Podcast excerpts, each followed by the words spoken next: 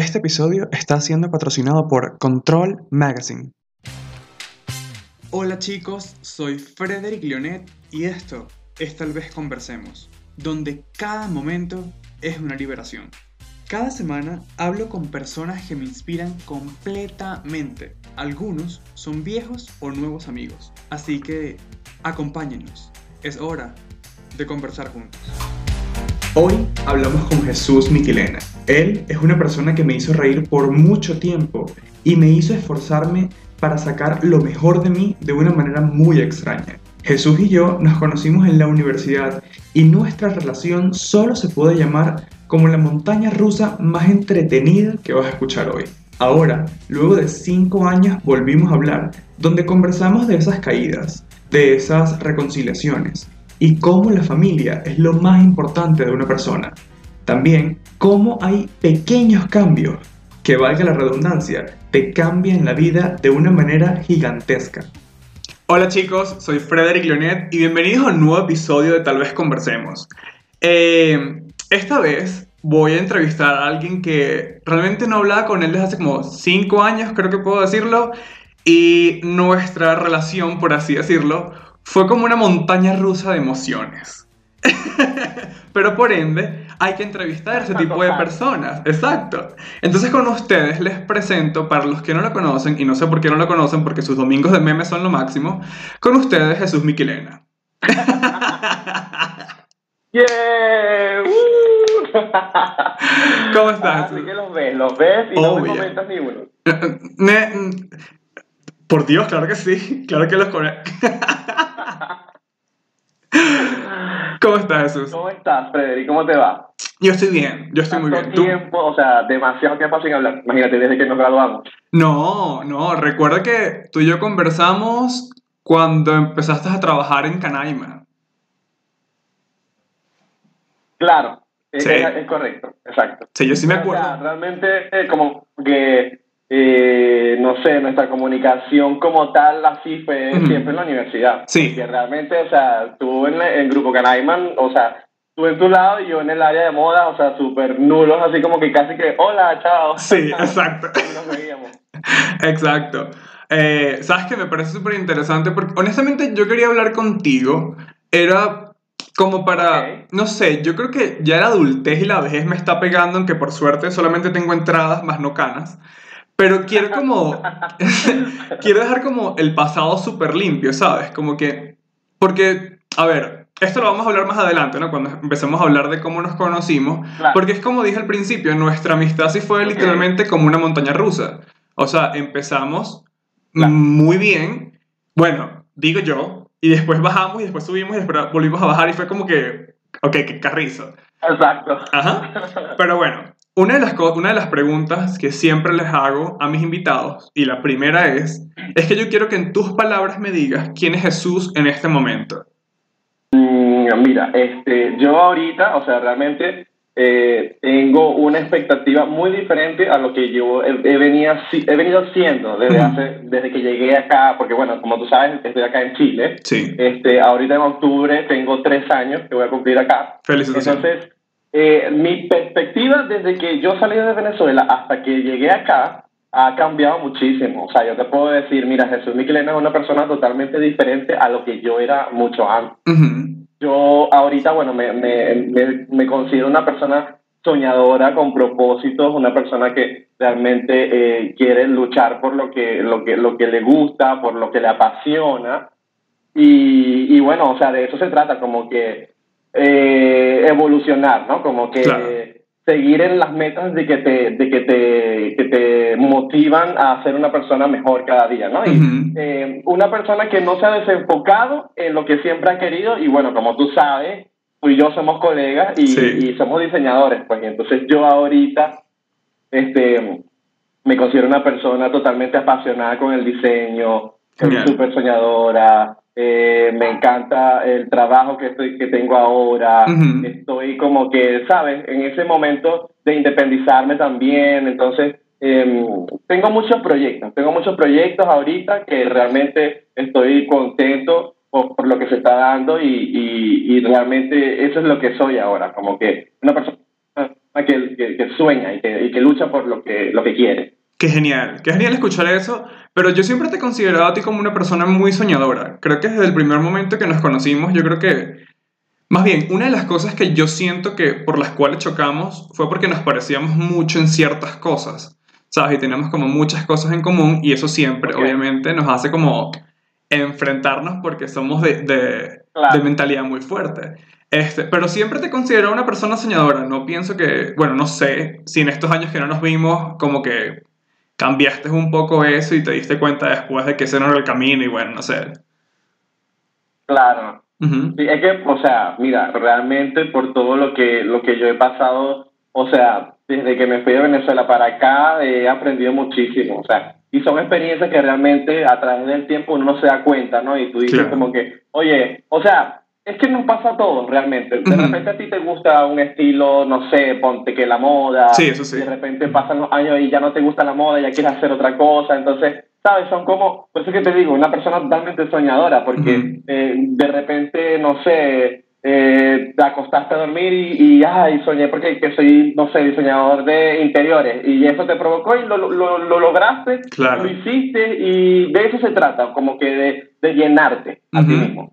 Entonces, no sé, a medida que el tiempo va pasando, las experiencias que te van, este, que te van ocurriendo a través del tiempo te van como enseñando, ¿no? Como haciendo ver la vida de otra manera. Sí, totalmente. Y eso es bueno saberlo también porque eh, uno crece, uno crece cada día, uno crece en cada momento y cuando cambias de... Exacto. Exacto, y cuando cambias de zona de confort, por así decirlo, tan bruscamente también te hace como, epa, despierta y busca el foco principal de tu vida. Total, total, total. Exacto.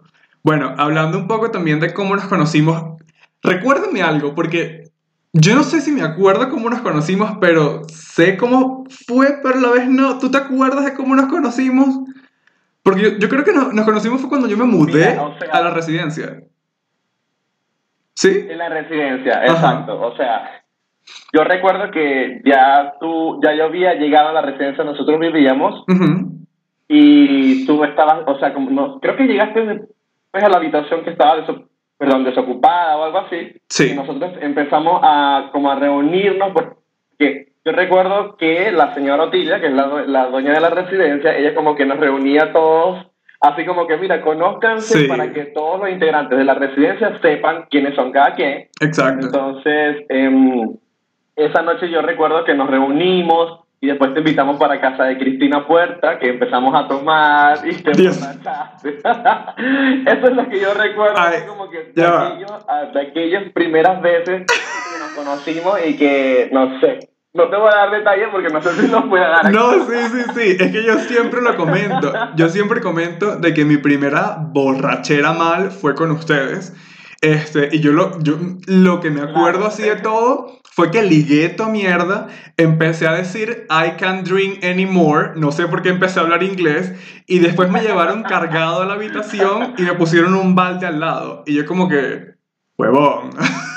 Horrible, horrible. Casi que cuando entramos al baño estabas tú y que así como que, ay, como el Just Dance, no sé, le Gaga ahí en su, en su video acabando trapos. Y bueno, nada, o sea, estará vivo, no estará vivo. Sí, sí, exacto. Fue muy no, o incómodo. sea, eso fue como que una de las anécdotas, aparte de que fueron muchas, yo recuerdo también que eh, estábamos en la residencia y tú cumplías años y salíamos Sí. todos, estaba Valeria, Victoria, anécdotas así como esas que, que, bueno, aparte también los almuerzos que hacíamos en la residencia, Sí, exacto. entre todos, cocinando y esas cosas, es como que lo que más me lleva pues a esa Ujú. época. Porque Total. acuérdate, bueno, realmente en la universidad siempre como que estudiábamos en secciones como distintas, Ujú. como que eran muy pocas las veces que, que coincidíamos, ¿no? Exacto, yo creo que más coincidíamos era fuera de la universidad, que no era tan fuera porque, señores, para los que no saben, Jesús y yo literalmente vivíamos al lado.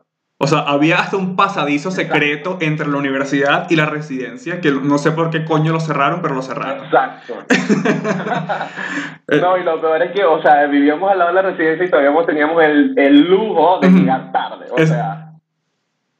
Teníamos. Perdón. Sí, sí, sí.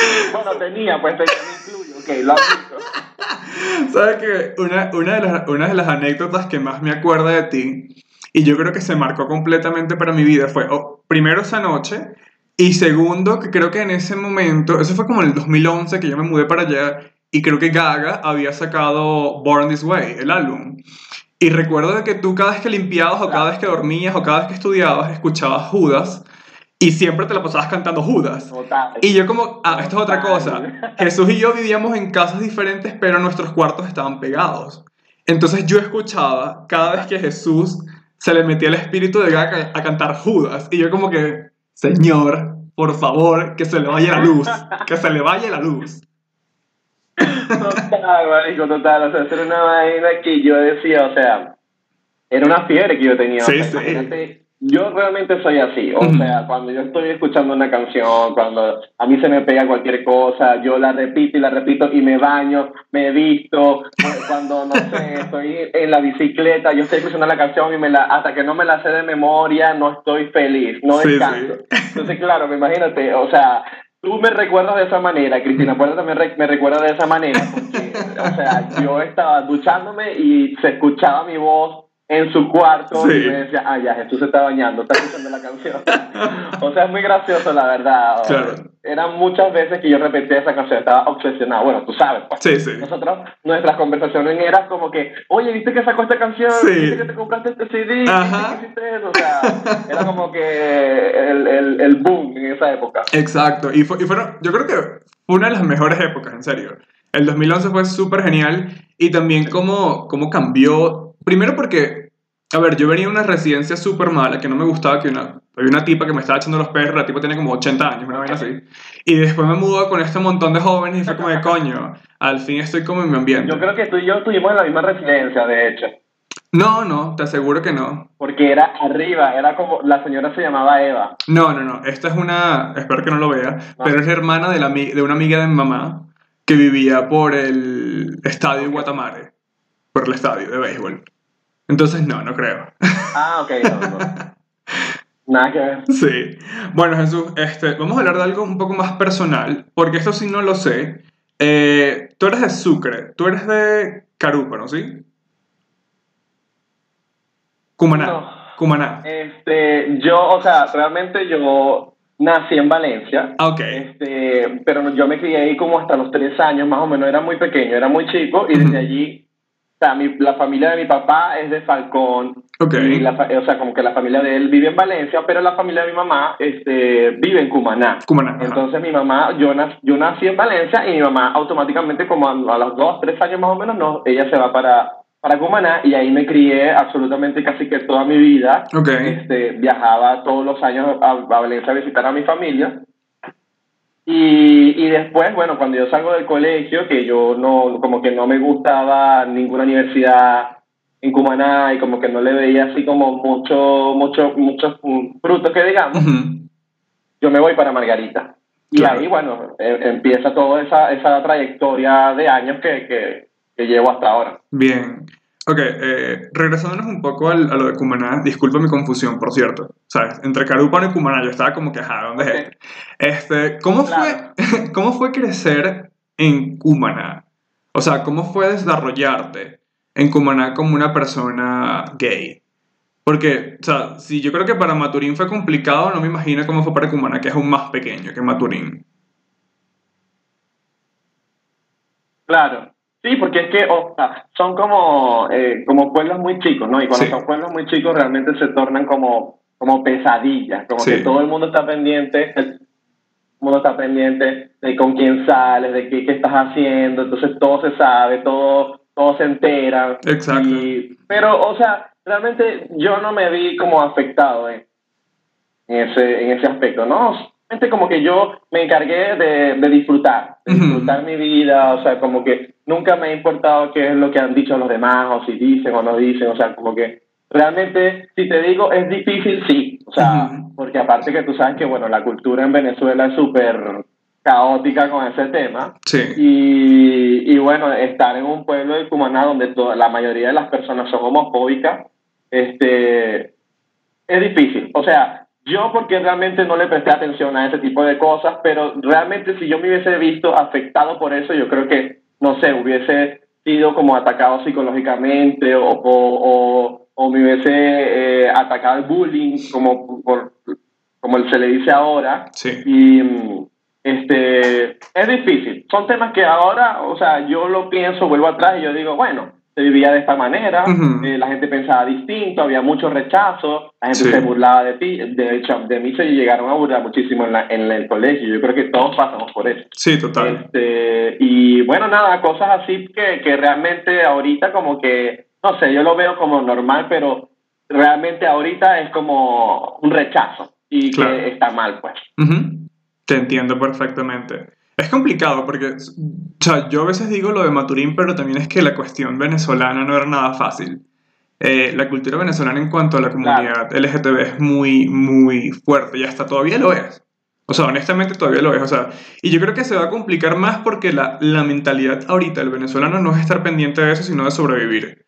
Entonces es como, cuando Claro. toda esta cuestión pase, yo creo que eso va a ser un paso más adelante. Como la aceptación, los derechos, todo ese tipo de cosas. ¿Sabes? Es que igual es un, un- eso es como un tema muy extenso, ¿no? Porque igual, sí. o sea, em, yo, o sea, estamos hablando, acuérdate que estamos hablando de ciudades pequeñas. Yo no sé ahorita, no sé si realmente la, el- el- la población de Cumaná y la de Maturín, no sé cuál es la que realmente es más alta, Ujú. pero en Cumaná hay demasiado machismo. Bueno, en toda Venezuela Sí, hay sí. mucho machismo Sí. y, y entonces te crías, te crías en una, en una, en una familia que realmente te juzga Ujú. porque si tú, qué sé yo, no sé, juegas con muñecas o te la, te la mantienes mucho con mujeres o qué sé yo, entonces te empiezan como a, a, a, a decir, ay, que por qué estás andando con muchas mujeres o qué sé yo, cosas así. Sí. Entonces, eh, te, como te retraes, como que te reprimes tú, eh, estando en, en una, en una población tan pequeña, entonces Ujú. creces siendo gay, Ujú. pero como que cerrado. No quieres que nadie se entere, no quieres que nadie sepa, no, oye, no voy a hacer esto porque no quiero que piensen esto, no quiero que digan esto, no quiero, ¿me entiendes? Claro. O sea, como que Sí, sí. hay muchas personas ahora ya que, que, o sea, siempre tienen como que la duda, la incertidumbre de que será, no será, Ujú. entonces, o sea, yo en aquel momento yo llegué a salir con personas, con hombres que en un momento, este, era como un secreto, como todo, de que mira, no, no vayas a decir nada, que no quiero que me vean, no quiero que mi familia diga, no Sí, quiero sí. que, ¿me entiendes? Y eso es como Claro. que, ¿me entiendes? Ujú. es, es como, como chimbo, ¿no? Como, no sé, realmente es como, claro, uno tiene la mentalidad totalmente diferente, no sé, uno, yo me crié en una, en una familia totalmente abierta, donde tú realmente puedes, no sé, si te gusta el color azul, pues se te respeta que te guste el azul o el rosado, ¿me entiendes? Cosas así, realmente. No todo el mundo la pasa igual, como Sí. te digo, hay mucho machismo. Exacto, exacto. Pero me alegra mucho que me hayas comentado eso, porque honestamente te lo iba a preguntar porque no lo sabía de cómo, cómo fue tu crianza. Y qué bueno que tu familia como que aceptó tu camino, por así decirlo. ¿Sí? Me parece muy, muy chévere. Claro. O sea, realmente lo, lo que, como que los más cercanos, lo que, lo que realmente me importa, pues ya como que saben, lo aceptan. Y lo bueno. que no, bueno, o sea, Adiós. no puedo hacer más nada, es, lo Adiós. que hay. Exacto. Este, y bueno, me, me habías comentado también hace, hace rato de que te fuiste a Margarita fue porque no conseguías más nada allá donde, donde- en Cumaná. Y te entiendo porque Sí. me pasó exactamente lo mismo. Yo me- también me fui a Margarita porque yo dije, aquí no hay nada, Claro, porque veías hacia los lados y que pasaban las bolas de pelo todo el literal. camino. Literal. El desierto y el cosa. bueno, realmente, o sea, eh, eh, yo estaba estudiando en, en la universidad. Cuando yo me gradué del colegio, yo salí y estudié informática en la UDO. Sí, sí me acuerdo. Eh, hasta, el, hasta el sexto semestre estuve estudiando informática. Ok. Perdón. Y, y, y después como que se explotó el edificio de química. Y eso fue una gran pa- parte de la universidad. Wow. Y todos los estudiantes así como que, oh, no hay clases. Duramos como seis meses sin ver clases. Wow. Y ya el primer mes yo estaba que, o sea, como que yo quiero ver clases, yo quiero Ujú. estudiar. Había huelga, eh, paros de profesores. Eh, de verdad que eso fue totalmente un caos. Ujú. Y, y yo le dije a mi mamá, mamá, o sea, yo no puedo, no puedo seguir así, yo Claro. necesito estudiar, yo tengo que hacer algo. O sea, yo sentía que yo estaba perdiendo el tiempo. Ujú. Eh, este, y mi mamá me dijo, bueno, hijo, o sea, vamos a ver qué otra universidad hay eh, buscamos y las otras que habían, pues ya mi hermana estudiaba en una universidad, yo no quería estudiar en la misma carrera que mi hermana, Ujú. había otras carreras que no me llamaban la- absolutamente la atención para nada. Y yo dije, bueno, o sea, si no es acá en Cumaná, pues lamentablemente yo me tengo que ir. Exacto. Y, y bueno, me, me, o sea, me vi en la obligación de, de, de partir de allí, de mi casa. Había otras opciones, estaba Maturín y estaba Puerto La Cruz. Pero Claro, no estaba la familia allí. Ah, ok, claro. O sea, el que iba a ir de un pueblo chiquito para un pueblo grande. Exacto, exacto. Entonces, eh, nada, este, yo eh, en Puerto La Cruz no tenía familia, en Maturín tampoco, y mi mamá me dijo, mira, si te vas a ir, yo no quiero que andes solo por allí, que, o sea, si te llega a pasar algo, que no sé qué más, y yo le dije a mi mamá, bueno, o sea, no se me ocurre otra idea, y Valencia era muy lejos, imagínate, Claro. dentro de la ciudad, Claro. y de la, de la, Del país. Y, y yo le dije, mi mamá me dijo, bueno, tú tienes una tía en Margarita, vámonos para Margarita. Y allá vemos las universidades, ¿qué te parecen las universidades y tal? Y no sé qué. Y bueno, o sea, llegué a Margarita y eso fue como que... Imagínate llegar a Margarita y, Sí, y de sí, repente igual. pisar la Unimar y... Y Porque, o Sí, sea, de sí. verdad que... la Unimar, de verdad que me encantó. Esa universidad es maravillosa. Igual. Yo la vi y me enamoré por completo. Y cuando, bueno, si quieres te doy más deta- detalles más adelante en cuanto a la carrera, Sí, sí. cómo llegué a estudiar diseño. Este, Sí, porque es interesante, porque verdad en yo quedé encantado, yo quedé enamorado. Qué bueno, y qué bueno, pero también es interesante cómo, o sea, ¿por qué no seguiste estudiando informática en la, en la UO de Margarita? A no la daban, no sé. Claro, inclu- Sí la daban, ¿cierto? Sí la daban también en Margarita. informática sí. Creo que, no sé si estaba, eh, bueno, en la universidad, en la Unimar había este, ingeniería en sistemas, Sí. que bueno, más o menos como relativo. Y no, no sé si en la UDA había o en la Santiago Amarillo, no recuerdo la verdad. Pero realmente, o sea, yo, yo me fui de, de Cumaná no para estudiar lo mismo. Yo Ok. Quería estudiar otra cosa, pues. Qué bien. Quería dejarle claro, una, una mejor vuelta a tu vida, por así decirlo. Entonces, Claro. Por- o sea, a mí realmente me llamaba la atención era arquitectura. Yo quería, era arquitectura, ingeniería civil, todas esas cosas. O sea, imagínate el cambio Sí. tan drástico. sí, de pasar a ver dos matemáticas, a ver como matemática en cada semestre, como loco, yo me vuelvo loco. Yo me vuelvo loco. Horrible. Y te digo que, te digo, esa fue una de las razones por las que yo no estudié arquitectura, porque bueno. tenía demasiadas matemáticas, demasiadas. Ah, si yo hubiera estudiado arquitectura, yo estuviera preso ahorita por la cantidad de edificios que se hubiera caído. Olvídate, olvídate de eso. Esos cálculos hubieran quedado mal. Horrible, no, yo creo que si yo estuviera estudiando arquitectura, yo creo que todavía estuviese en Sí. la cartera y que en el quinto semestre. Exacto, porque repetió matemática y matemática y matemática hasta decir basta. Como que no, mi.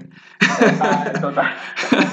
Sí, realmente, bueno, el diseño para mí, matemática, o sea, en la universidad, en la Unimar, matemática, cuando estaba estudiando diseño gráfico, era una pesadilla. Igual, O sea, yo igual. decía, pero ¿por qué tenemos que estudiar matemáticas? Y dígame tridimensional. Dios, Dios. No, bueno, ya va. Diferente, diferente porque eh, para mí tridimensional fue arquitect fue escultural.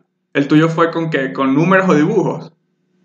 No, es que lo mío era, yo no sé si tú recuerdas, había una profesora que ella te daba tridimensional con unas cosas ahí increíbles, no sé, con, y te daba una, una este, el code, Virginia. Eh, acuerdas de la ajá, ajá, la loca, ajá.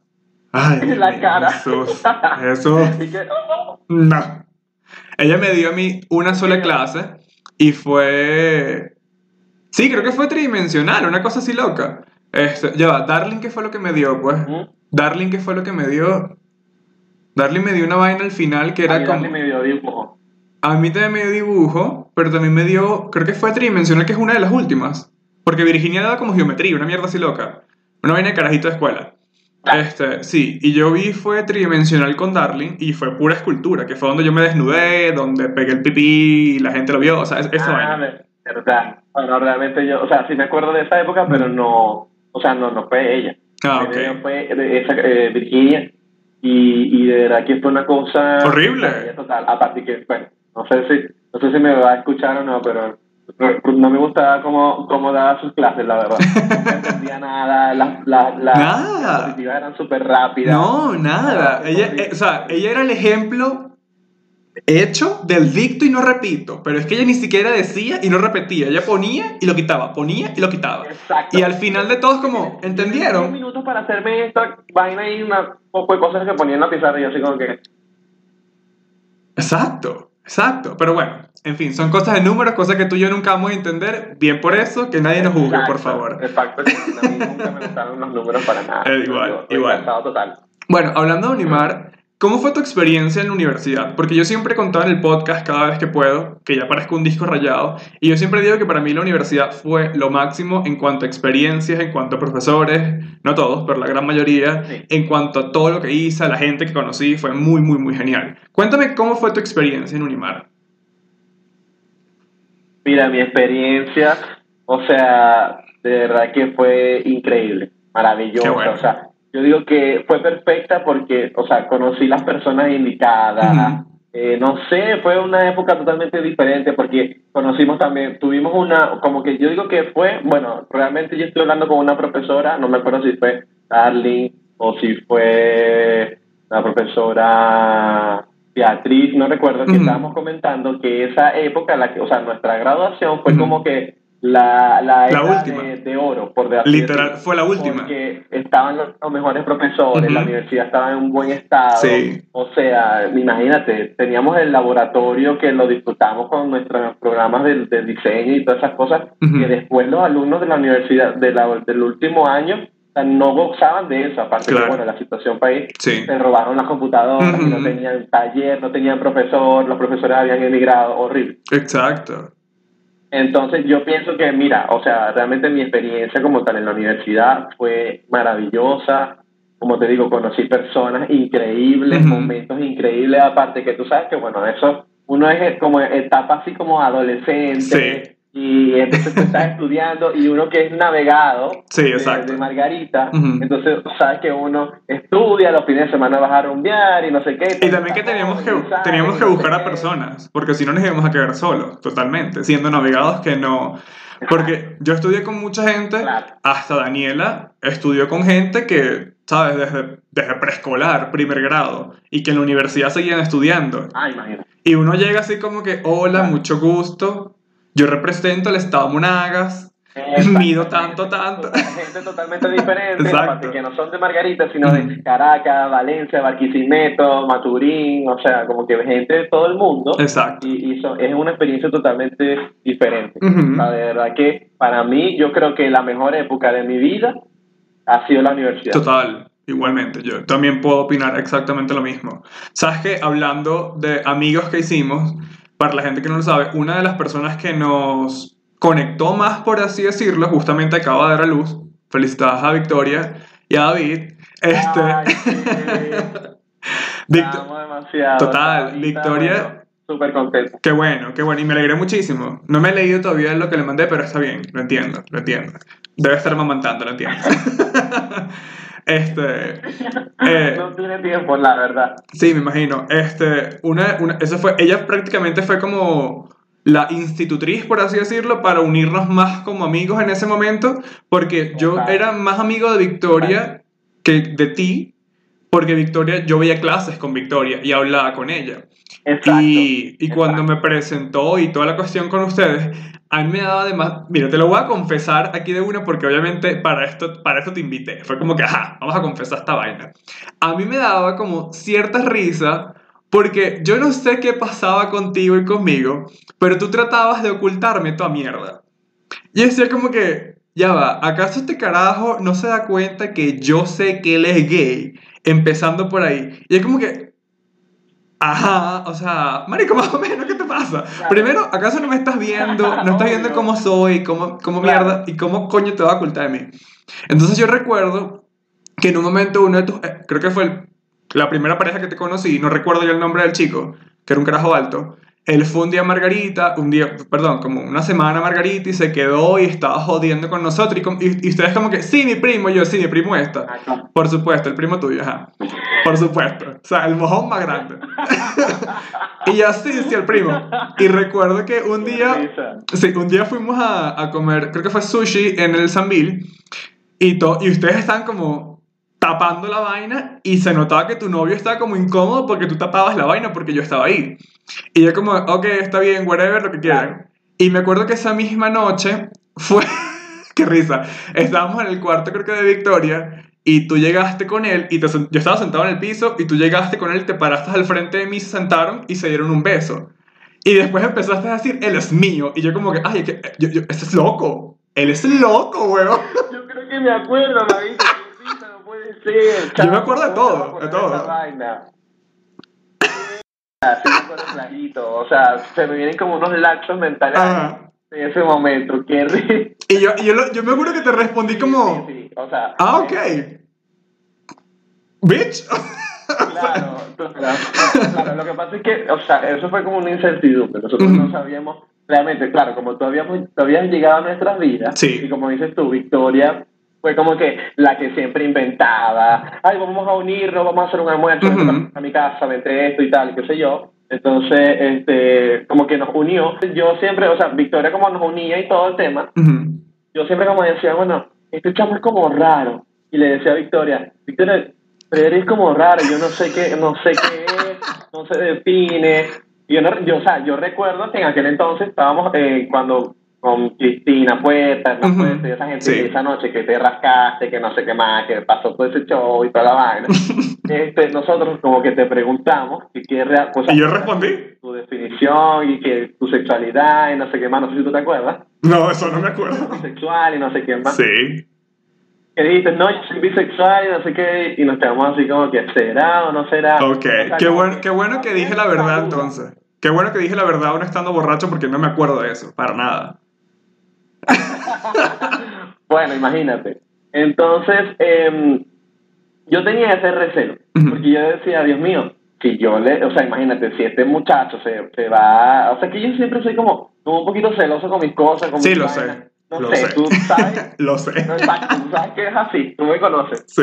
Y entonces, cuando ese muchacho fue a Margarita y fue a la residencia, y era como que, o sea, nosotros sí estábamos, aparte que nuestra relación siempre fue como bajo cuerda, yo realmente no soy persona de, la- de que de que si yo tengo una relación o algo, lo tengo que divulgar por todas partes, que todo el mundo se tiene que enterar que yo tengo una relación. Claro. Entonces, yo siempre soy como de los que me importan, los que se enteren lo que me, realmente me importa y ya, chao.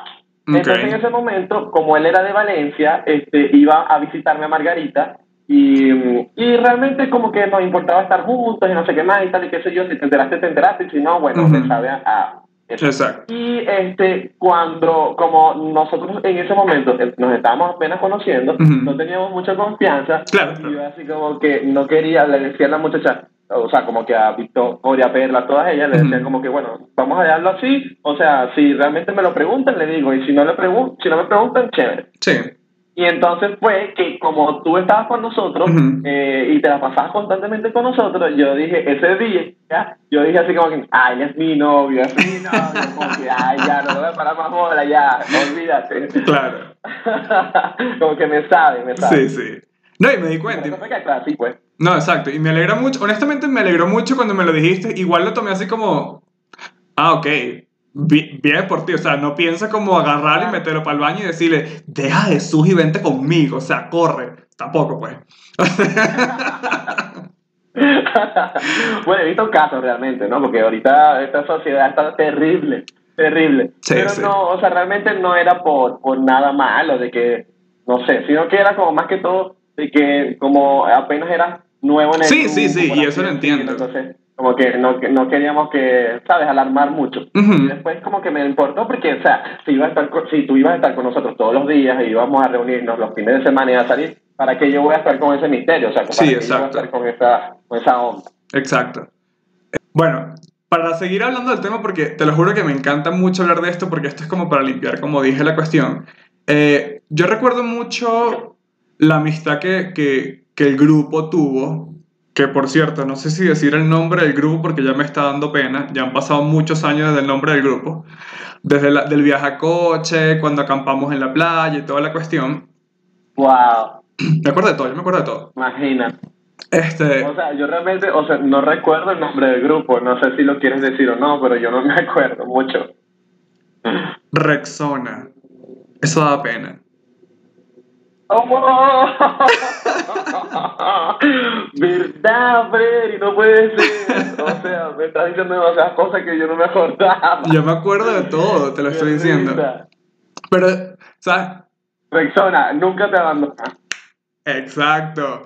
Y por eso me dio demasiada risa, porque, o sea, cuando fuimos a acampar, a mí me encantó esa ida a, a coche muchísimo, excep- Máximo. excepto cuando dormimos, porque yo no sé si tú lo sabes, porque no creo que lo... Que, pues, o sea, fue mi, mi única, o sea, mi primera y única acampada que yo he hecho allá en Margarita, porque realmente Ok. como que después no se dio la oportunidad. Sí, exacto. Era como complicado y realmente, o sea, tuvimos mucha suerte porque para ese entonces Venezuela todavía estaba un poquito segura tranquilo, exacto. y pudimos acampar ahí. Yo con- recuerdo- con éxito, porque Exacto. después, imagínate, No me imagino cómo es ahorita, pero yo recuerdo en ese momento de que no sé quién le preguntó al, al guardia, por así decirlo, del hotel que estaba, que estaba al frente de nosotros para ver si podíamos acampar y el señor dijo que sí, que nos iba a estar pendiente y nosotros pasamos, creo que fue una sola Carita. noche, sí.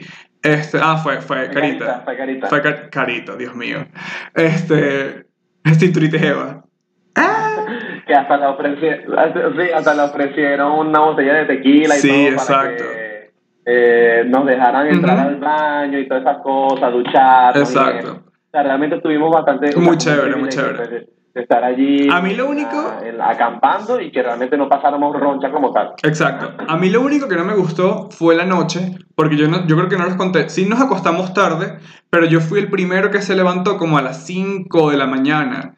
Y yo me fui a meter a la playa a las 5 de la mañana y todo el mundo estaba dormido. El agua estaba tibia, tibia. Y cuando yo salgo, ustedes están como levantando y yo así como que vengo de la playa, mi amor. O sea, lo lamento usted, lo lamento. Total. Sí. Total. Bueno, yo realmente, o sea, de recuerdo de ese día, de esa noche, bueno, de ese fin de semana, porque Sí, la fin de vaina era semana. de viernes a sábado nada más, Ujú. nos quedamos viernes, Sí. sábado y domingo. Exacto. O sea, extendimos todo ese fin de semana.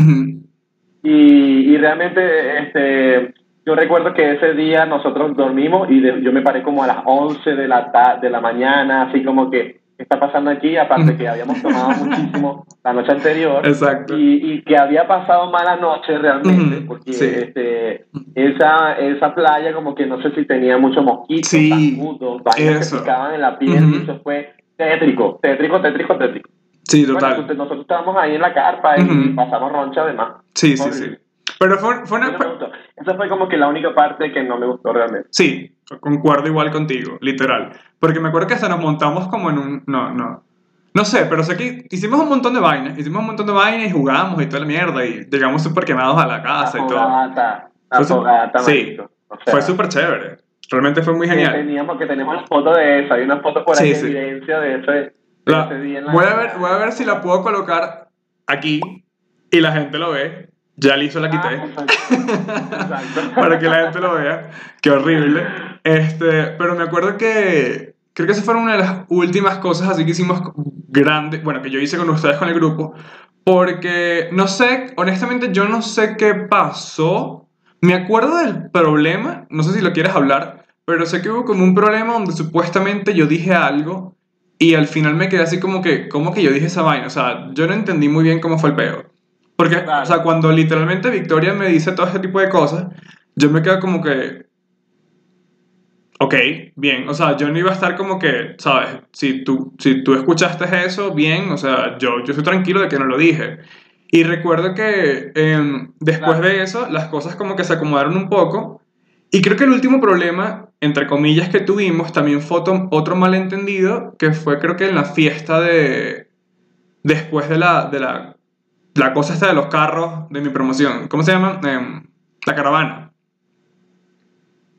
Caravana. claro. Sí. Ay, verdad, ese día de la caravana, esa fue otra anécdota, o sea, Exacto. mira, o sea, yo realmente no, no recuerdo con detalle. Quien siempre se acuerda de las cosas es Victoria. Victoria es la que, nada, Sí. bueno, ese es un libro. Tú le dices, mira, ¿te acuerdas lo que pasó ese día? Y dice, sí, pasó esto y esto y esto y esto y esto con lujo de detalle.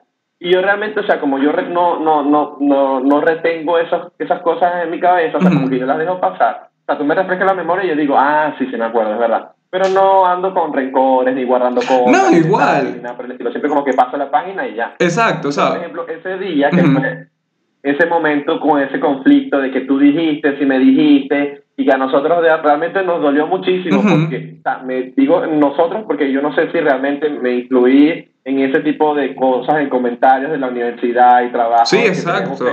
Entonces, a nosotros nos dolió muchísimo de, que, de que tú hayas dicho un comentario X, porque no recuerdo, y, y, o sea, siendo nuestro amigo, pues, por decirlo Sí, exacto. Entonces, fue como una traición, así como que eh, oye, qué, mal que Freddy haya hecho esto después de que hayamos compartido cosas juntos y no sé qué más y tal y que sí. Entonces sí nos dolió y pues, pues sí fue bastante como decepcionante. Sí, o sea... después recuerdo que, que Victoria dijo, oye, ¿sabes qué? O sea, tampoco es para tanto, no sé, creo que te pidió perdón, disculpa. Sí, los dos, sí, yo recuerdo que los dos hablamos, los dos hablamos y yo pedí... La, la, la comunicación y, y, todo empezó como que relativamente a estar normal, pero no con la confianza que teníamos Exacto. y eso... Como que pasado pisado. Exacto. Eso, o sea, yo al principio, yo lo tomé muy extraño porque creo que el comentario era sobre como, como algo homofóbico, algo así, y yo, yo dije en mi cabeza como...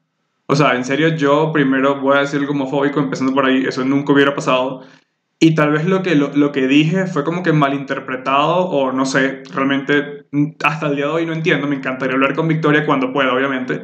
Este, y sí, cuando, cuando todo...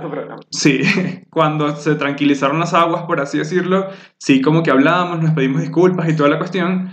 Y después yo seguí con ustedes súper chévere y yo después sí me separé más del grupo, pero fue por cosa propia, fue como que bueno, ya este, vamos como a, a, a, ver qué más ofrece la universidad, por así decirlo. Vamos a, a, cambiar como algunas cosas que yo tal vez veía mal en mí en ese momento y dije, bueno, ya, o sea, por, por, o sea, para no tener problemas yo preferí como alejarme de la situación. Y nos veíamos como que esporádicamente. Y después creo que fue como ya finalizando todo, pasó lo del incidente de la caravana, que yo sí recuerdo qué fue lo que pasó, pero no recuerdo cuál fue la reacción a eso. O sea, yo recuerdo de que yo, ni siquiera, ni siquiera fui yo el que estaba hablando, que fue lo más cómico. Pero yo sé que la cuestión pasó porque estábamos preocupados por, porque se estaban lanzando a la piscina, una, cosa, una cuestión así súper ridícula, pero fue una vaina súper ridícula. Ah, sí, porque habían lanzado, habían lanzado a la mamá de Victoria en la piscina. Ah, ok, ok, eso. Este, y como que estábamos hablando de lo preocupado que estábamos porque el piso estaba resbaloso, se pudieron haber golpeado y toda la cuestión, y la señora mayor y todo eso. O sea, eso, sí, eso sí recuerdo. Y después lo que, o sea, estamos hablando de eso y después, después lo que veo es que están como que, no, nos vamos para el coño, que no sé qué vaina. Y yo así como, ok, igual. Que se pusieron ridiculísimo. O sea, la vaina fue así, nos lo tomaron, pero de este color. Sí, por eso, o sea, no sé, y empezaron a, a vernos feos y realmente lo que estábamos era disfrutando, o sea, yo sí me acuerdo perfectamente de eso porque realmente fue incomodísimo. O sea, la situación fue incómoda. Imagínate delante de la mamá de Victoria que estaba disfrutando un momento tan importante como con nosotros que era la graduación Y entonces pasa todo ese show, ese espectáculo y a mí no, o sea, bueno, a, nosotros realmente no nos gusta así como que la tramoya. Sí, sí, sí, total, total. Entonces veíamos alrededor y todos nos veían con cara así como que tumbaron a la mamá de, Victoria, que falta de respeto y tal, y se le pusieron color y, y, carnavales a la cosa. Y bueno, Victoria sí es un poquito delicada con eso y cuando pasa ese tipo de cosas, ella, vámonos, vámonos de aquí que realmente no quiero estar aquí y bueno, realmente... No, y, puedo entender. Ella, bueno, ya tú sabes que el combo, el combo que estaba con ella, éramos casi que todos, pues. Sí, sí. Se quedaron ustedes allí. Y esa noche, esa noche fue muy extraña, porque creo que después de que ustedes se fueron, pasaron otro, otro montón de cosas que yo me quedé así como, ok, yo simplemente vine a relajarme, yo me vine a bañar y me vine a dormir. O sea, yo no estuve pendiente de ese drama. Esa noche pasaron muchas cosas, yo realmente no entendí pero bueno, son cosas que ya pasaron hace más de hace cinco años. Es como que. o sea, whatever. Ya ahorita, whatever. Pero igual, o sea, como que quedaron dudas o incógnitas Exacto. en el aire que si tú te o sea, retrocedes, dices, bueno, pero ¿por qué ahora ha pasado esto? Exacto. ¿Me entiendes? Claro, y son preguntas que me encantaría. No, no viene al caso, porque igual ya. Ya son cosas que, ajá, como que ya pasaron y lo que pasó, pasó y no sé qué. igual también, yo creo que eh, cada quien como que tomó su camino diferente, tú empezaste a andar con personas también diferentes, en la universidad, te graduaste con Victoria, claro, yo siempre, eh, yo realmente como me atrasé en la universidad por un semestre, recuerdo yo que yo tuve este, unos pequeños inconvenientes con la profesora Blanca. Ok. Yo le tenía demasiado temor, le tenía mucho miedo, mucho miedo escénico, porque ella me intimidaba. Intimida, me ella intimida, en claro. Los primeros semestres. Tú sabes cómo era ella, que ahorita la amo Total. y es mi ídolo de la universidad. O sea, es una gran persona que está viendo esto. De verdad que, profesora Blanca, la amo. Qué bien. Y, o sea, todo lo que yo tengo en mi cabeza de diseño gráfico es gracias a ella. Todo mi conocimiento, lo que tengo es gracias a ella. Qué bueno. Entonces, claro, ella me intimidó en ese momento yo me sentí súper mal y tanto fue que me, que me, me metió así como psicología, así que mo- como que no quiero ir a su clase, no quiero ver a la profesora, me da mucho miedo porque ella me la agarraba conmigo y me decía, tú, párate y dime qué ves ahí en la pizarra. y yo me quedaba así como en shock. Aparte que yo soy súper penoso, yo soy Claro. bastante tímido, no me gusta. Este, no soy de los que se para a, a hablar y hablar y hablar, sino, sino ahorita, imagínate, aquel entonces súper penoso. Claro. Este, eh, la persona me intimidó y yo me retrasé en, en ese semestre, me, me atrasé. Y yo igual después tenía que ver a la profesora Blanca sí o sí. Sí, exacto, era la única. señor tenía que pasar por ella, Juri, porque sí. Exacto. Entonces, eh, me atrasé y Victoria se adelantó y ustedes se graduaron primero y después me gradué yo. Sí, sí. Entonces, cada quien agarró por su parte. Yo me quedé con Victoria y no sé qué más, y tú te fuiste con Diana. Sí, y, sí. Este, eh, tu esposa ahora, y bueno, para de contar. Exacto. Este, pero bueno, después de eso yo creo que sí tuve como ciertos contactos y de que habla, yo hablaba con Victoria como esporádicamente, pero por Instagram, ese tipo de cosas. Eh, igual que con Perla eh, y con todo el grupo, con Astrid también y con toda esta gente, eh, creo que la única persona que no hablaba tanto era como con, con Carita y con Luisana. Luisana, sí, con Luisana. Eran como que los únicos así con los que no hablaba tanto porque obviamente no compartíamos como ni la carrera ni un coño. Era como que, bueno, nos veíamos en el grupo ya. Este, pero después de esto, yo sí recuerdo de que a mí me dio demasiada risa. porque cuando tú, cuando tú pediste pasantías en Canaima, no recuerdo quién fue, pero me quedaron viendo a mí así con cara de, ¿tú vas a aceptar esto? ¿Tú vas a aceptar esto? Que él, de- que él está aquí de pasantías y yo como que, a mí me sale culo, o sea, si tiene que estar aquí de pasantías, bien por él. Y yo no sé si, Claro. si, si había como cierta tensión cuando tú estabas de pasantías, porque, o sea, yo sí trabajaba y tú, tú eras pasante y toda la cuestión. Y me acuerdo de que, mm, eh, re- creo que fue que Ni- Nizar nos preguntó que si te queríamos en el equipo y dijimos como que sí, o sea, el carajo es bueno, métanlo. No sé qué pasó después, si, si, no, si te contrataron, no, no recuerdo bien esa parte porque yo sé que yo me fui cuando empezaste Sí. a trabajar como tal. Este, pero en fin, fue, fue muy cómico porque lo único que yo pensaba de que cuando tú empezaste a hacer las pasantías ahí era de que yo tenía que cocinar mejor que tú. Eso era lo único que yo pensaba. te lo juro. Sí, eres necio. No, te lo juro, te lo juro. No, Yo- o sea. Dime. no, no, te lo juro. O sea, en serio, yo estaba así como que, coño, este carajo siempre cocina bien y el plato está como que bien bonito y toda la cuestión. Yo como que, coño de madre, tengo que, esta vez tengo que hacer que el arroz no me quede mal, huevón. O que no sé qué vaina me quede bien. Sí, o sea, O sea. me porque, porque me da, o sea, o sea, después que tú te fuiste cambió, cambiaron muchas cosas porque acuérdate que Grupo Canaima empezó a tener la parte de abajo, el sí. primer piso de diseño y todo el tema, entonces eh, recuerdo, eh, recuerdo que las pasantías las hicimos era como en el tercer En el piso, tercer piso, sí. Entonces era una tensión, yo me sentía presionado cuando estábamos en Canaima porque cada vez que íbamos a almorzar todo el mundo me quedaba viendo el plato. Sí. Y me decía, ¿por qué tú, tú te cocinas? Y no sé qué, no me querían creer que yo, que yo me hacía la comida. Claro. Entonces, ¿Y por qué te cocinas tan rico? ¿Y, y tú todos los días cocinas así. ¿Por qué tienes tantos colores tu Sí, comida? sí. Eh, y todo el mundo así como que pasta con carne molida y yo me hacía mis vegetales con mi pollo a la plancha Exacto. y mi arrocito y mi cosita. Sí, sí. Y entonces, este... Tú, termi- tú terminabas comiéndote mi comida porque me decías, "Mm, para probar eso. Y Está buena. Eh, Porque decía, fuck, "Ah, estaba demasiado buena. Estaba demasiado buena. O sea, yo sabía que tú cocinabas bien porque esa es otra cosa que no hablamos. Nosotros hacíamos como pequeñas fiestecitas. Todo lo- bueno, no voy a decir los fines de semana porque lo hacíamos que sí, tres veces a la semana, ni, impor- ni importa el día. Y nos poníamos a cocinar y tomábamos y jugábamos y toda la cuestión. Este, entonces ya yo sabía de que tú cocinabas bien. Y obviamente, si tú dejabas comida, este perol se lo iba a comer. Obviamente. O sea, claro. entonces, hello. Había que aprovechar el momento. O sea, no entiendo dónde te cabe tanta comida porque comías una huevona. Ahorita sí estoy engordando. Si me- raquítico y lo que comía era un camión. Exacto. Si me ves ahorita del cuello hacia abajo, vas a ver lo gordo que estoy y los cachetes que tengo. Así que aquí no, porque tú sabes, En serio. yo estoy como bien. Pero sí, ya, estoy ya me está afectando toda esa comida. Me está diciendo, ah, tú antes no engordabas. Bueno, vas a engordar ahora con gusto. Y yo, gracias. Bien. Bueno, Jesús, cuéntame algo. Imagínate Este, ahora yo acá cocinando, bueno, el triple que eso. Que eso es lo, bueno, eso es lo que a mí siempre me ha gustado. Ujú.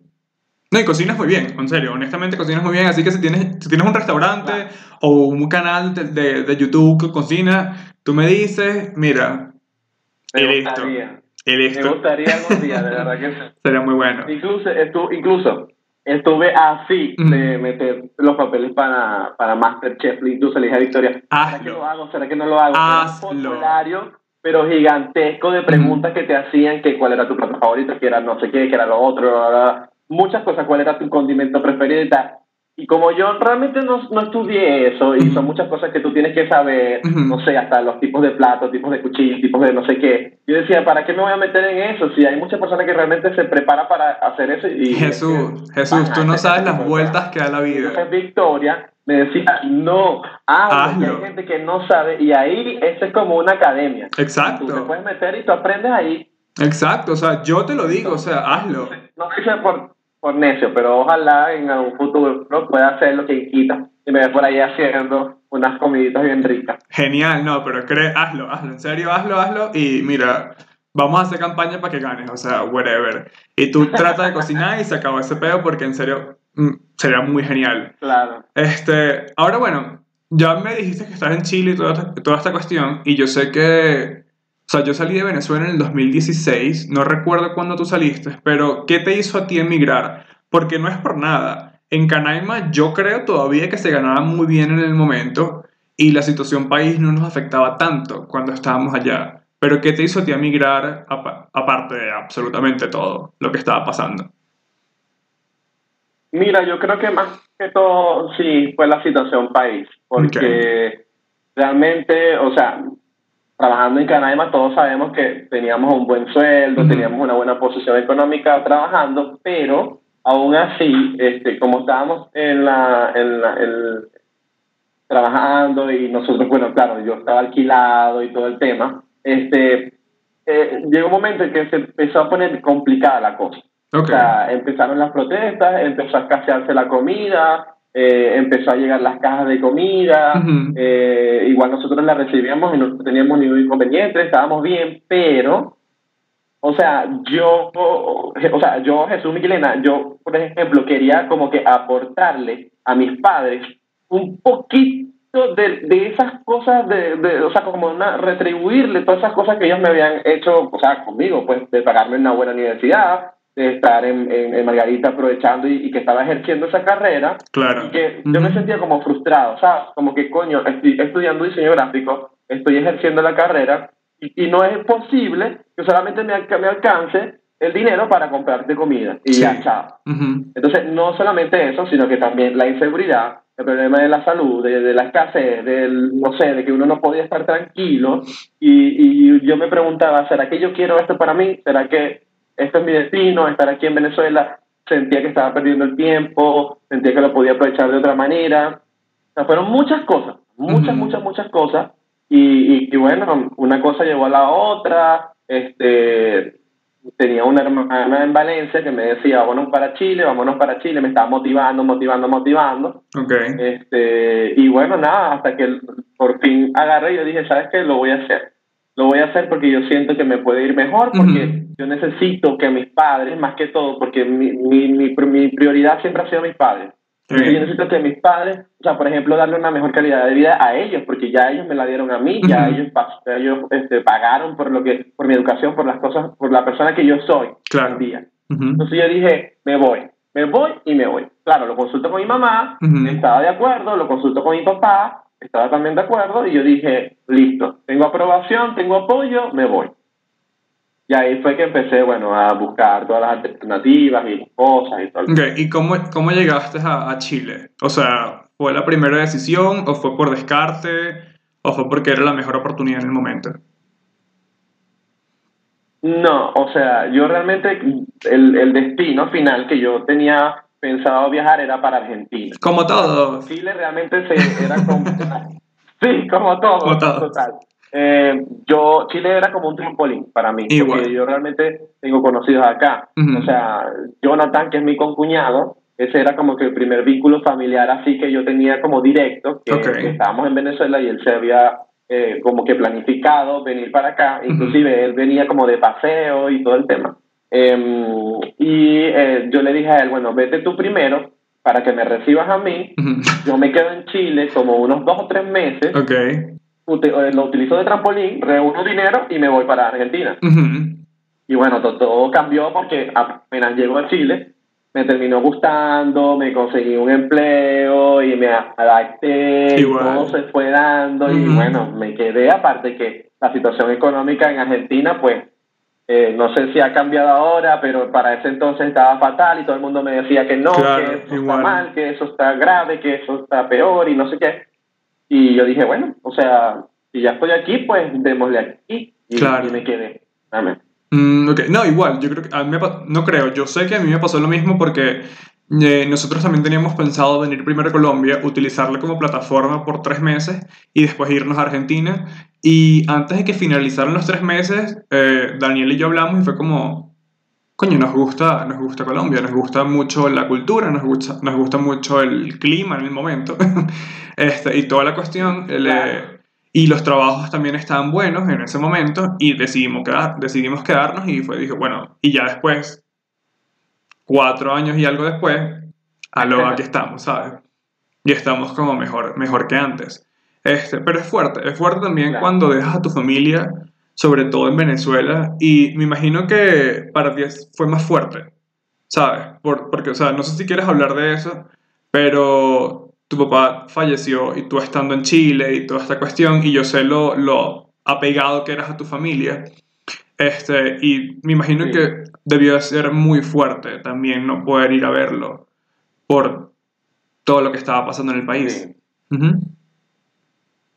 sí, eso fue un impacto que a mí me afectó muchísimo. O sea, bueno, como lo vengo diciendo al principio, mis padres para mí siempre han sido todo, todo, todo, todo, todo y bueno, principalmente mi papá que siempre ha sido como que el, sustento de la familia y, y, el que me ha dado todo, pues entonces no fue fácil para aquel entonces, aparte yo estaba como recién llegado, tenía como año y medio, este, y, y, bueno, me tocó, me tocó esa experiencia dura, dura, dura, dura, dura, que yo no se la recomiendo a nadie, a nadie.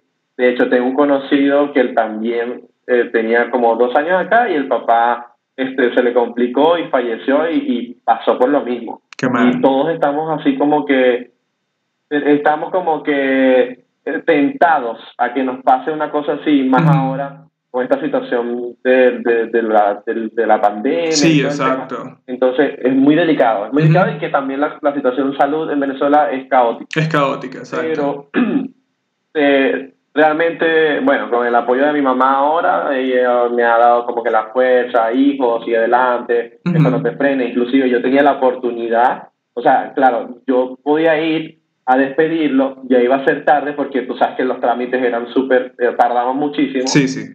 Este, por el tema de la salida y los pasajes y el tema. Y entonces mi mamá me dijo, hijo, ¿sabes qué? O sea, como que no lo hagas no lo hagas porque también es un riesgo, Venezuela está difícil, de repente no te pueden dejar salir a devolverte. o sea, ¿entiendes? Pues, aparte que había que tener muchísimo dinero para poder viajar en aquel entonces, o sea, estoy hablando hace un año y tanto. Este, y mi mamá me dijo, no, o sea, para que hagas eso, mejor no. O sea, eso fueron semanas duras para mí, de llanto, duelo, todo eso fue fatal y, y, bueno, yo ahorita lo puedo hablar un poco, o sea, como más normal, porque ya siento que, que, lo, he, lo, he, tomado de otra forma, lo he visto de otra manera, como una fuerza más que todo. Entonces, eh, no fue fácil, no fue fácil, pero, pero sí, fue, fue muy duro, fue muy duro para mí esa experiencia. Claro, te debo entender. Eh, una de las cosas que a mí no me hizo emigrar antes, y eso lo entendí sin mentirte, la última semana que estuve en Venezuela fue eso, el saber de que qué va a pasar con mis papás, qué va a pasar con mis hermanas, porque yo tengo tres hermanas, son menores, eh, mis papás todavía están vivos, mis abuelos, o sea, yo me sentí muy, muy mal. Porque yo cuando, cuando decidí eh, emigrar, yo dije, no, me voy, chao, o sea, chévere todo, nos vemos, no sé qué vaina. Pero justamente la última semana Claro. me pegó fuerte, dije como que, wow, cuando me despedí, mi hermana en ese momento estaba estudiando en Caracas y yo me acuerdo que ella se fue porque tenía que regresarse a estudiar. Yo lloré como loco, o sea, lloré mal, que me empecé a temblar y lloré, lloré, lloré horrible. Y cuando me despedí de mi familia también, y yo dije, wow, no pensé que me iba a sentir así. Pero una de las cosas que me calmó, Claro. que yo sé que no le sirve a todo el mundo, pero me sirve a mí porque mi mamá me conoce muy bien. Ella me, me dio una frase que hasta el día de hoy yo la sigo utilizando y me dijo de que, Frederick, o sea, vete, porque pase lo que pase, o mejor dicho, cualquier cosa que pase, va a pasar tú estando aquí o estando lejos. O sea, no puedes cambiar eso. Exacto. Y esa fue una de las cosas que me, me ha aliviado hasta el día de hoy, ¿sabes? De que si algo pasa es porque tiene que pasar de esa manera. Y si yo no puedo ir, no pude Claro. ir. Y si, y si puedo ir, puedo ir. O sea, ese tipo de cosas, ¿sabes? Y eso me ha calmado bastante. Sí. Sí, bueno, realmente, o sea, a mí me pasó que fallece mi papá en noviembre y en enero fallece mi abuelo. Wow. O sea, fue un choque para mí enorme, porque no había superado un dolor y ya estaba entrando en otro. Claro. Entonces fue un- un fuerte, fuerte golpe que me pasó y, y realmente, o sea, estoy así como que, ¿sabes? Yo nunca me imaginé que iba a, a tardar tanto tiempo en ver a mi familia, la verdad, porque yo salgo de Venezuela y yo a todo el mundo le decía, al año yo estoy regresando y yo voy a, a visitarlo. Al año yo vengo, tranquilo, no se preocupe, eso será un ratito.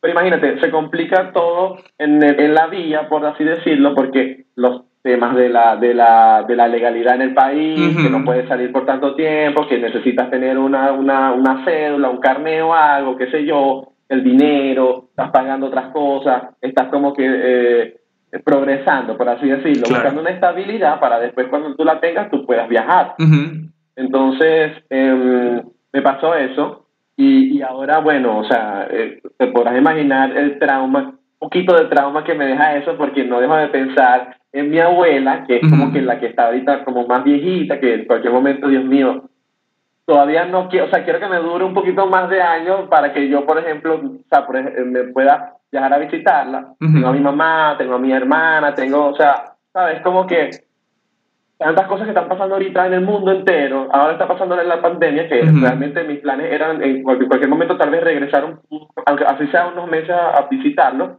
Pero yo digo así como que el mundo está tan caótico que yo no sé si ahorita, no sé, va a temblar aquí en Chile, se cae este edificio y yo más nunca veo a mi mamá.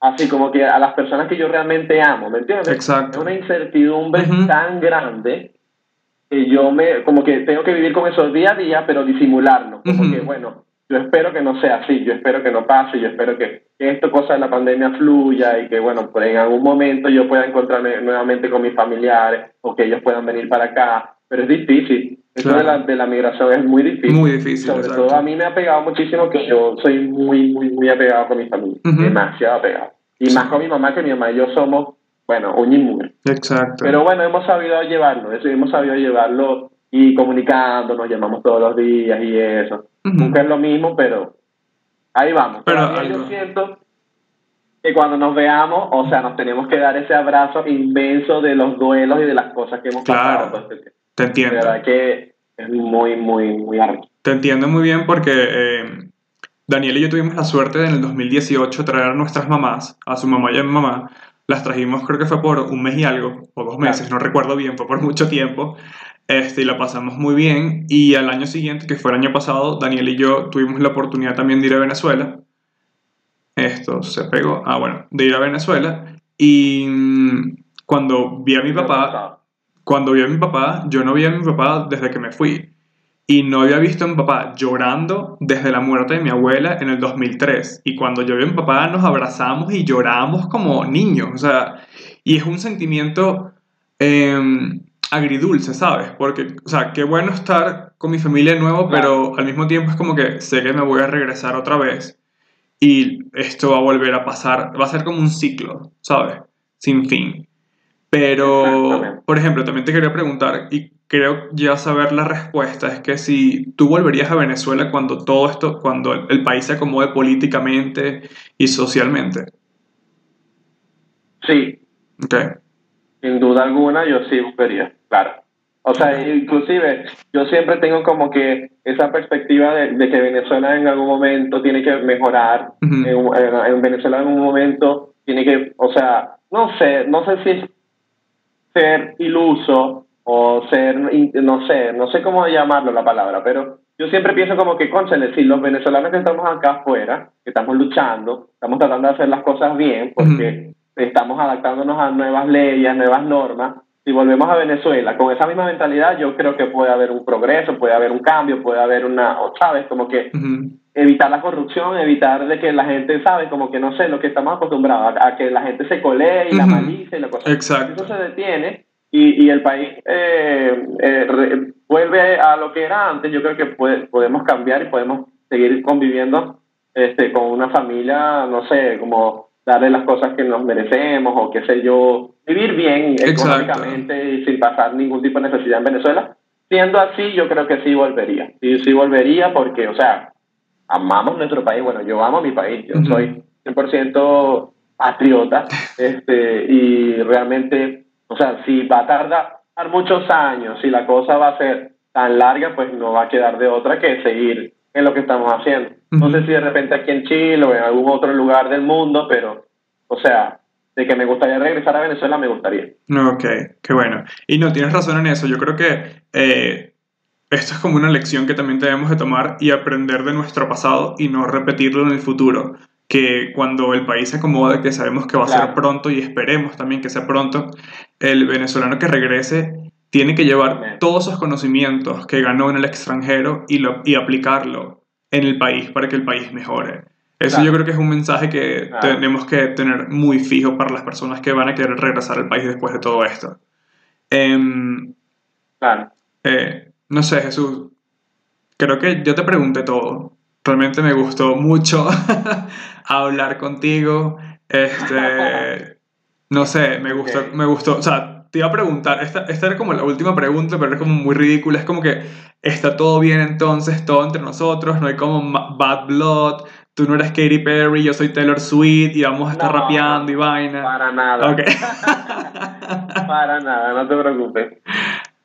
Este, realmente, eh, o sea, lo que nos falta también yo creo que es como un poquito de comunicación, ¿no? Porque realmente, o sea, yo siempre estoy así como que viendo las cosas que estás haciendo y siempre estoy, estoy apoyando y dándote likes, siguiéndote en tus redes y esas cosas. Entonces, siempre te he admirado por el tema de, las de los diseños que has hecho eh, desde que sal- desde que estabas trabajando en Grupo Canaima, Ujú. de, de cuando teníamos de- que tú hacías los diseños y esas cosas, los, los discos, que te hacías las caras, las portadas de los CD, y yo decía, wow, sea, el proceso que has tenido y los cambios desde la universidad hasta lo que estás haciendo ahorita, pues, o sea, son bastante agradables. Gracias. Y realmente, o sea, no hemos, no casi nunca hemos podido eh, como que conectarnos, hablar y eso, pero pienso que es como más que todo más eh, de comunicación. Sí. O sea, no sabía qué estabas haciendo en Colombia, no sabía qué, qué estabas haciendo en tu vida, qué estaba pasando. Siempre, o sea, siempre supe que te casaste y todo el tema, y yo así como que, oye, me comentaba, pero ¿viste lo que está haciendo Freddy? Ah, ¿en serio? Gracias. Ahora se casó. y no sé. Entonces, siempre como que estuvimos ahí pendientes todos de nosotros mismos. Sí, honestamente yo también. Así que, nada, o sea, ¿cómo? No, yo también, yo también estaba pendiente de ustedes, o sea, yo sé que así no me respondan ni nada, yo mandaba como un like o cualquier emoji, así como que, ay, súper felicidades, por ejemplo, me acuerdo que cuando Victoria eh, dijo que estaba embarazada, eh, yo me puse a hablar con ella y en una de esas le puse como, como felicitaciones o algo así súper cómico y ella me respondió, no, no, no, no, esto es un peo, me, me puse una vaina así como el cansancio, o sea, estoy cansada todo el día. Y yo, ok, ok, o sea... Ah, claro. Sí, ese tipo de cosas. Sí, bueno, tú sabes cómo es ella. Sí, pero son ese tipo de cosas. O sea, yo honestamente, yo sé que yo nunca me voy a olvidar de la gente que conocí en la universidad, por más cosas que haya pasado entre nosotros. Eh, siento que ya esto es como de adultos y yo creo, créeme que yo pasé la página hace muchísimo tiempo. Ni, ni siquiera pasé la página. Yo compré un libro nuevo y empecé a escribir un libro nuevo. Fue así como que, ya, se acabó toda esta mierda y que me los demás, chao. Claro, claro, claro. Pero acordándome de todo. Es que ya estamos en otra época también, o sea, ya estamos como en otro rumbo, otro tipo de madurez. O sea, ya hemos pasado, bueno, como te digo, ya hemos pasado por varias cosas, varias experiencias.